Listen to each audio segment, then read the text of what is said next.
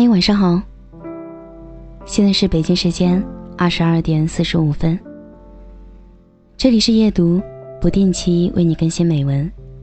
我是小仙丹。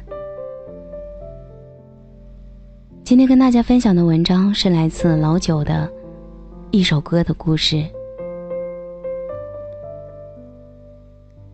我不太喜欢刷抖音，因为我喜欢情感文字，所以抖音。一直给我推送这类的视频，看着看着，总会自我入戏，好像自己真的经历了好多似的。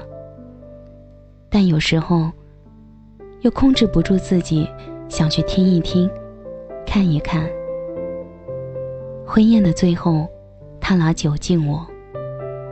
如果时光倒退，那天，你会不会出来追我？我没有回答他。因为这个假设没有任何意义。在我最幼稚的年纪，遇上最好的他，在可以扛起风雨的时候，他已经嫁给别人。而我所有的成长，却又都是因为失去他。我端起酒杯回敬他，一饮而尽。如果有一天你穿上婚纱，成为别人的新娘。我闭口不提当年的疯狂。如果有一天，我穿上西装，成为别人的新郎，你依旧是我最初的梦想。这一段来自叮当的《我爱他》音乐热评。突然看到这段话的时候，有些触物伤情，却怎么也想不起，好似在哪儿发生过。直到我去搜了这首歌，所有的内心深处的记忆终被唤醒。那年我十六岁，他十六岁，我们都是出生在酷夏的五月。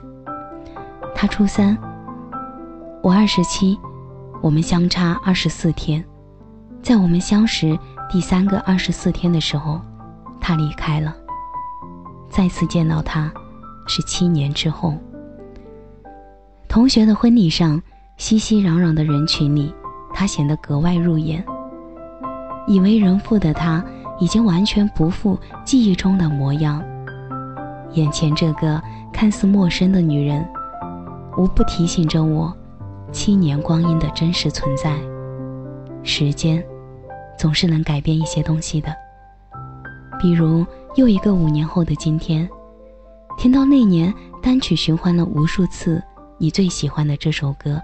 竟忘了旋律，比如那个婚礼的场景，比如多年后看到的情侣空间留言，比如你手里牵着的孩子的孩子突然叫我叔叔时，举手无措的样子。尽管歌曲的旋律又记起，但已经失去了当初的激情。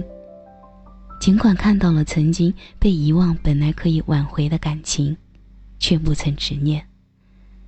当你的孩子叫我叔叔时，我会抚摸着他道：“小家伙真乖。”然后冲你微笑。关于爱情的歌曲、电影有太多，每一段音乐和故事都在或多或少的给我们讲述一些道理，传递一些情感。所以我们才有代入感。我们总是会在一些镜头和唱词中找到共鸣。我相信爱情，所以我祝福所有的两个人，不管这段感情走到最后会是怎样，但至少在当下，是值得祝福的。很多的感情走到最后，多了诱惑，多了背叛，多了不甘，多了谩骂。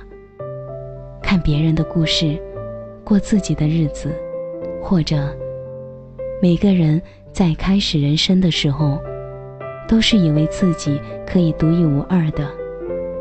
但故事看多了，才发现，原来生活有种模式，每个人在里面都乏善可陈。感谢你的收听，这里是夜读，我是小仙丹。祝你晚安，有个好梦。